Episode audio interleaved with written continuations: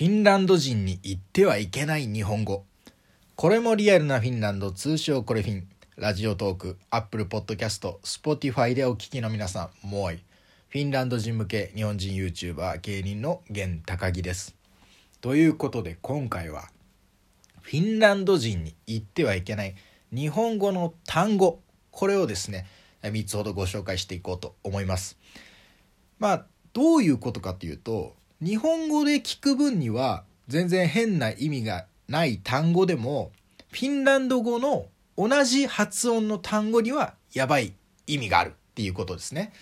まあ早速一つ目を紹介しましょうか。まあ一つ目のフィンランド人に言ってはいけない日本語。これはですね、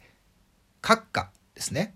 で、閣下って言葉がまあそもそも日本語でもそんなにメジャー、ポピュラーなよく使う単語ではありませんけれども、まあこれは、えー、かつてはこの軍人の称号ですね、えー、なんか大将閣下とかその偉い人にこうつけてた名前でしたね。まあ日本語で、えー、閣下と使ってもまあなんてことはないんですけれども、これはフィンランド人に言ってはいけません。なぜならば、フィンランド語にも閣下という単語があります。フィンランド語にも閣下という単語があるんですが、これの意味が、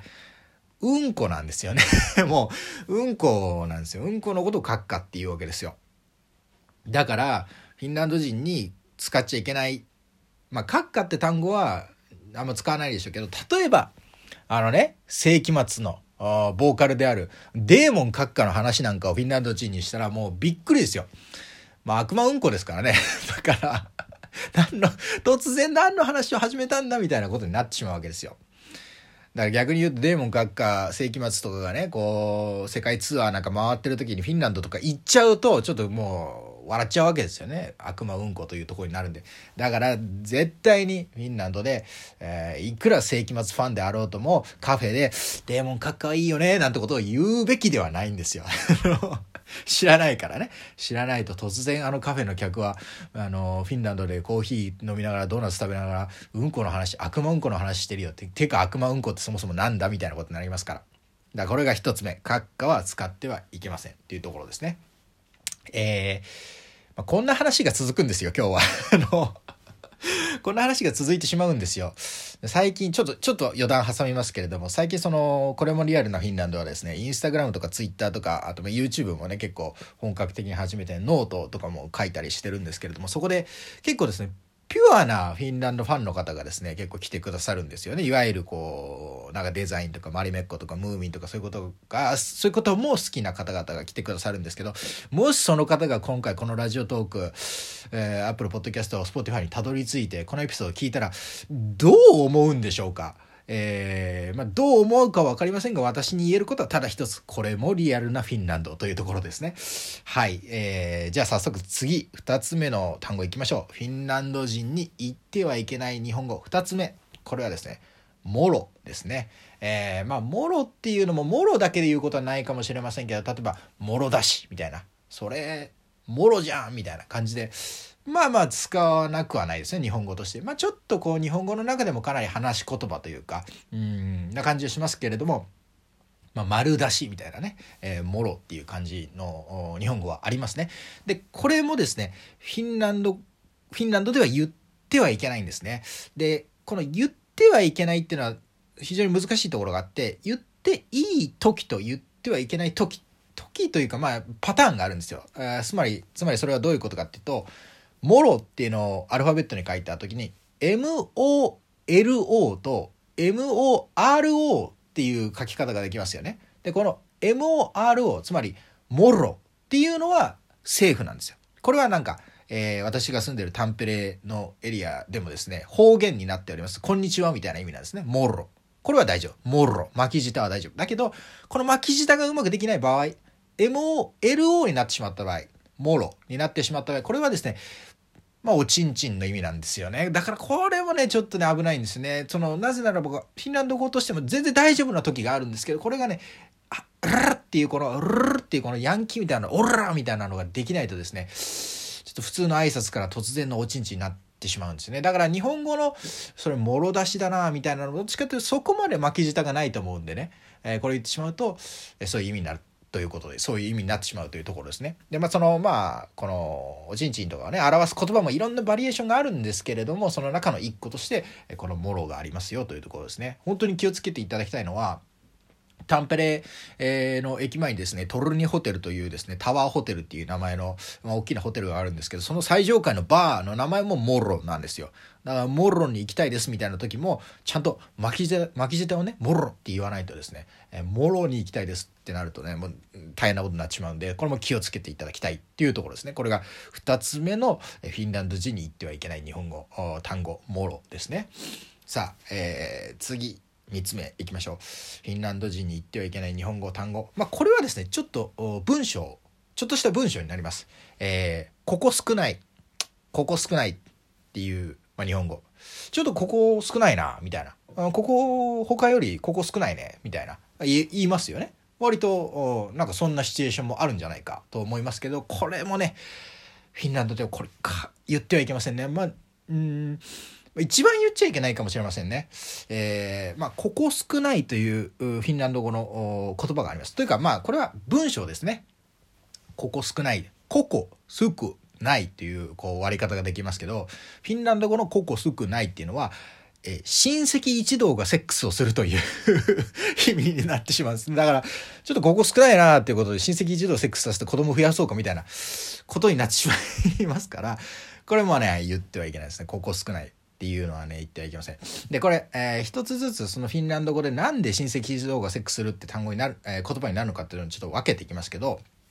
えー、個々っていうのが、えー、全部とか全てっていう意味になるんですね。えー、個々うっていう言い方をすると一晩中みたいなうっていうのが夜なんで一晩中とかになりますね。個々。でこのすくっていうのが、えー、まあ家族みたいな一族血族親戚みたいなこのもう本当に大所帯のこう集まりのことを意味するわけですね。だからここすくで親戚一同になるわけですよ。でこの「ない」っていうのがですねこれ動詞なんですけれども、えー、まあフィンランド語のこう文法の話はあまり複雑にするつもりはありませんけれどもあのまあもともと辞書に載ってる形は「ないだ」っていう単語なんですね。ないだって単語なんですよ。でこの「ないだ」って単語はもともとはその結婚するみたいな意味なんですけれどもそのフィンランド語において結婚するっていうのはまあ、メンナナイミシーンというちょっと別の言い方があるんですね。結婚に行く入籍に行くみたいなこう表現がありまして。でそれが非常に一般的なんですよ。なのでその「ない」だって単語自体は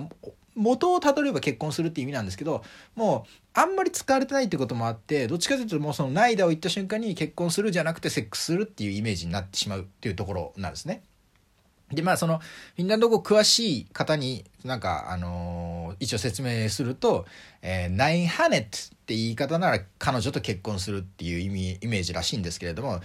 ナインハネンキャンサーだともう彼女とセックスするみたいな、まあ、彼と彼女とセックスするっていうイメージになってしまうというとこらしいですね。まあ、ないだ。つまり、個々、すべての数区、一族がないセックスをするというところですね。それで組み合わせるとここ少ないと。で、日本語でもまあここ少ないというふうに言えてしまうというところですね。だからこれはまあ言わない方がいいですね。ここ少ないねっていうのはちょっと言っちゃいそうですね。で、ここ少ないねって今言いましたけど、ねっていうのはそれらなんで、ここ、ここ少ないねだと親戚一同がそれらとセックスをするになってしまいますからね。もう成立しちゃいますね。ここ少ないね。言わない方がいいですね。ということで、えまあ、ご紹介してきました。フィンランド人に言ってはいけない日本語、うん、単語と文章ですね。えー、閣下。これはね、うんこになってしまいます。もろ。これ巻き舌意識しないとおちんちんになってしまいます。ここ少ないっていうのは親戚一度セックスするという言葉になってしまいますよというところですね。いや、本当にこんなトークを配信してですね、インスタグラム、ツイッター、YouTube などで来ていただいたこうピュアなフィンランドファンの方にフォロー外されないかが 心配ですけれども 心配ですけれども、これも、これもリアルなフィンランドですから。これだけじゃないですよ。マリメッコなり、サンタなり、ムーミンなり、サウナなり、えー、北欧デザインなり、もうそれもフィンランドですし、これもフィンランドなんですね。これもリアルなフィンランドということで、えー、今後ともね まあまあ、こういうのも楽しんでいただければ嬉しい次第でございます。いろんなフィンランドありますからね、いろんな一面を楽しんでいただければと思います。えー、ということでですね、えー、お送りしてきました、これもリアルなフィンランド、ラジオトーク、アップルポッドキャスト、スポティファイで、ポッドキャストとしても配信しておりますが、それに加えて、YouTube、Twitter、Instagram、 note などでもですね、えー、いろんな情報を配信配信しております。どちらかというと、この Twitter とかインスタとかは、まあ、写真とか、えー、いろいろ、えー、街の風景とかですね、いろんなちょっとした情報などですね、えー、面白いものをいろいろ配信しておりますので、そちらもぜひフォローしていただければと思います。概要欄のね、えー、リンクからアクセスするか、もしくは、えー、これもリアルなフィンランドで、えー、それぞれのメディアで検索していただければアカウント出ますので、えー、ぜひとも、えー、フォローしていただければ嬉しい時代でございます。えー、なかなかね、他のメディアではね、あの発表されない、えー、伝えられないこともですね、えー、これもリアルなフィンランドとしてお伝えしていこうと思っておりますので、ぜひとも応援よろしくお願いします。ということで、えー、今回はあフィンランド人に言ってはいけない日本語をご紹介させていただきました。また次回ですね、別のテーマでお会いいたしましょう。それでは、さようなら。もいもーい。